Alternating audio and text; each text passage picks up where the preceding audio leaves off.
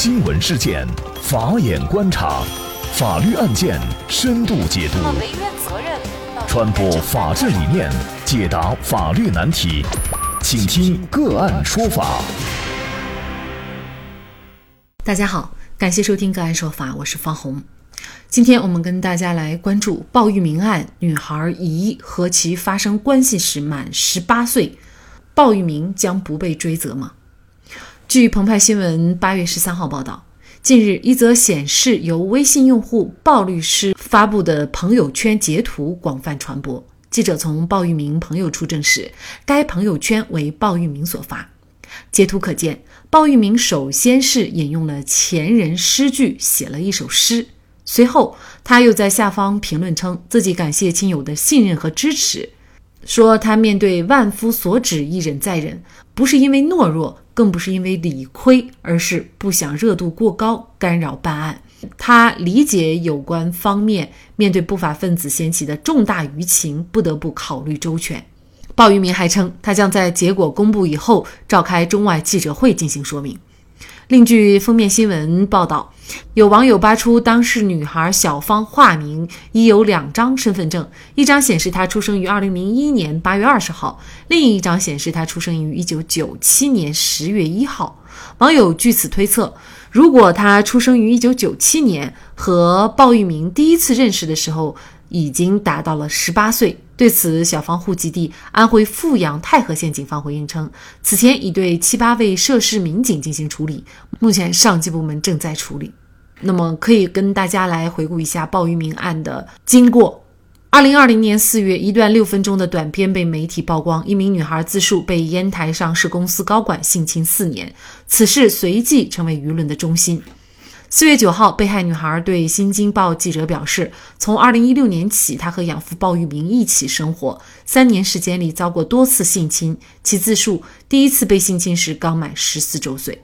针对此事，四月九号下午，烟台市芝罘区相关部门负责人证实，事件当事人之一为杰瑞集团高管鲍玉明，正在配合警方调查。当日，杰瑞集团与鲍玉明协商解除了劳动合同。四月十号，中兴通讯发布声明称，在获悉相关媒体报道以后，高度重视。公司董事会已收到鲍玉明辞去独立非执行董事职务的申请。同日，西南政法大学商学院发布声明，商学院法治企业研究院已经解除鲍玉明兼职研究员的聘任。四月十一号，烟台市公安局发布通告，关于一女子控告鲍某某性侵一案。我局已组成工作专班，并商请烟台市人民检察院派员参加，对前期支付公安分局侦办的案件事实及公众关注的相关问题，正在进行全面调查，调查结果将及时公开，接受社会各界监督。四月十三号，针对鲍某某涉嫌性侵一案，最高人民检察院、公安部已派出联合督导组赴山东，对该案办理工作进行督导。六月十八号，司法部开展专职律师违规兼职清理，点名鲍玉明二零零六年取得美国国籍后隐瞒不报，仍然以专职律师身份执业，严重影响律师队伍的形象和声誉。六月十九号，鲍玉明辞任中兴通讯独立非执行董事、薪酬委员会等四项职务。在此过程当中，鲍玉明曾连续对媒体发声，称自己和少女并非养父女关系，而是情侣关系。为了等她，自己一直单身。而在五月一号，鲍玉明更是在微博发文实问被害女孩，斥责对方一直在撒谎，自己是被诬陷的。如果女孩和鲍玉明认识的时候就已经满了十八周岁，那么是否鲍玉明就无需承担任何责任？女孩的真实年龄到底如何确认？年龄造假又是否容易？那么就这相关的法律问题，今天我们就邀请京师律师事务所高级合伙人范晨律师和我们一起来聊一下。范律师您好，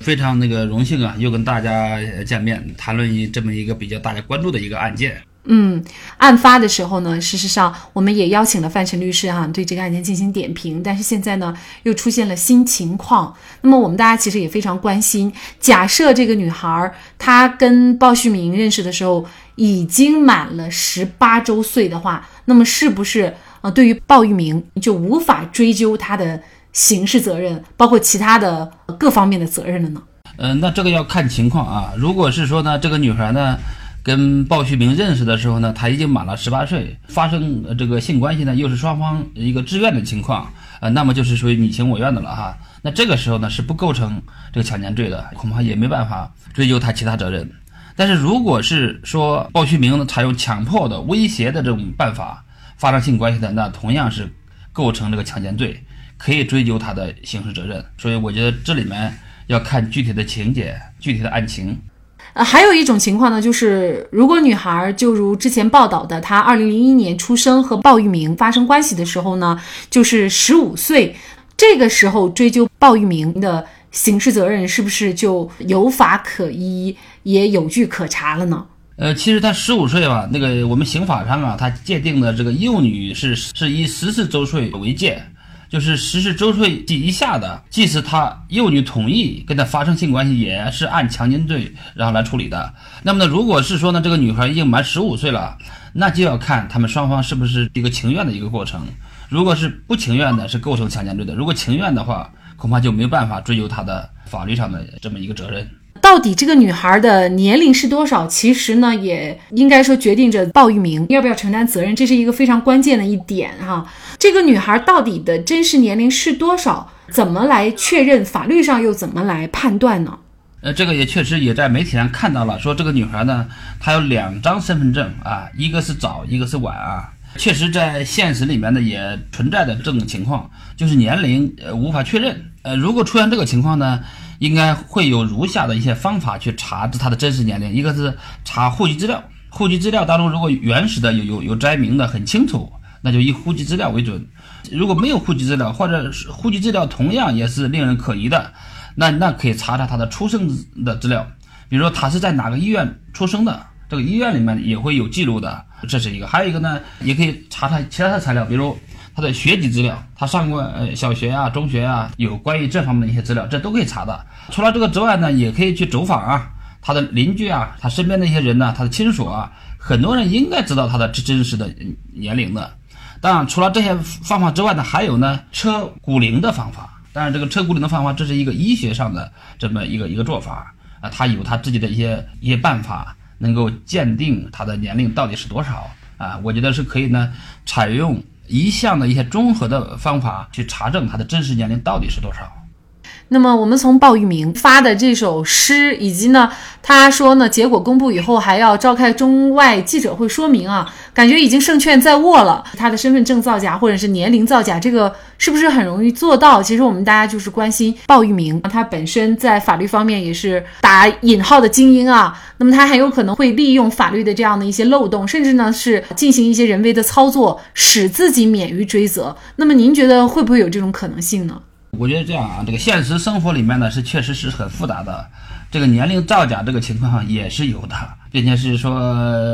呃，比如哈，我我知道的一些地方，比如说一些真实年龄跟户口上的年龄年龄是不不一致，但不一致呢，就是以前的时候是是个什么情况呢？比如说农村的出生的年月日，他是按农历来算的，结果他登记的时候呢，就登记成了这个公历的了，那这样是有差别的，有的呢。是为了，比如让自己的孩子要早一点娶媳妇，把自己的年龄改大了的，呃，这个觉得小一点更好，也有改小的了的，这个情况是很多的。至于说这个女孩的年龄是不是造假，那这个要根据案情来定啊，是不是存在的这么一个情况。如果确实存在的这个年龄造造假的，我相信有办法能查清楚到底她的年龄是多少。当然了，呃，您刚才讲到了说。这个鲍旭明呢，他要召开什么新闻发布会？但我觉得这两个情况有可能是说呢，他虚张声势。本来呢，他很清楚知道这个女孩子年龄到底是多少，他为了呢表达自己内心的一种不安，虚张声势这个情况也是有的。当然，当然也有可能呢，他确实认为呢他自己是正确的。但是到底是怎么样呢？我觉得我们需要拭目而待。这个事情总能查出一个水水落石出来的，并且我觉得发酵这么久了哈。当地的警方应该及时的回应这个社会的关切，到底是怎么样？要给大家一个及时公布相关的这个案情，或者公布相关的一些信息出来。因为这个案件是一个是社会广泛关注的这么一个案件了。除了这个妨碍侦查的这个情况可以不公布之外，别的能公布的尽可能要公布。这样的话要回应社会对这个案件的关切。鲍玉明他是没有被进刑事拘留的哈。那么像犯了这么个让我们公众谴责的这种案子，而且呢是属于涉嫌强奸罪的这么样一个案子啊，为什么他还没有被刑事拘留呢？我觉得是这样哈，呃，有可能呢存在以下几个情况，一个呢是存在的证据不足的情况，就是说他可能会涉嫌这个这个强奸罪，但是呢现在警方调查的证据还不是那么太充足。所以没有对他采取这个刑事强制措施啊，这是一个。还有一个呢，也有可能经过调查呢，可能是说啊，他是不是清白的呀？呃，这种情况我觉得现在也不能排除吧。啊，也有可能。再一个呢，也有可能是存在的人为干预的这么一个情况。但到底是哪一种情况，我觉得还需要等待警方或者侦查机关呃要公布这个案情的一些进展情况，让社会广泛关注的一个案件，确实要查清楚啊，要回应这个社会的关切。啊，如果是说的，呃，鲍旭明确实存在的这个女孩子，如果是不满十四岁的时候就跟他发生关系了，那他一定要受到严惩，呃，也是给社会一个警钟或者一个法治教育。尽管这个案件从曝光到现在已经是有三四个月的时间了，但是我还清楚的记得，女孩拍摄的和鲍玉明发生关系后的床单和纸团的房间。以及鲍玉明向他歇斯底里大喊大叫的录音，还有各种语言洗脑的短信，以及其提供的电脑当中色情的视频。如果想推翻这一系列确凿的证据，如果想证明女孩和鲍玉明认识的时候已经年满十八周岁，那么这样的证据会是什么呢？我们要知道，证据造假的后果，涉嫌的是伪造证据罪。无论谁参与其中，都会涉嫌这一罪名。相信在众目睽睽之下，司法会给女孩一个公道。好，在这里再一次感谢京师律师事务所高级合伙人范晨律师。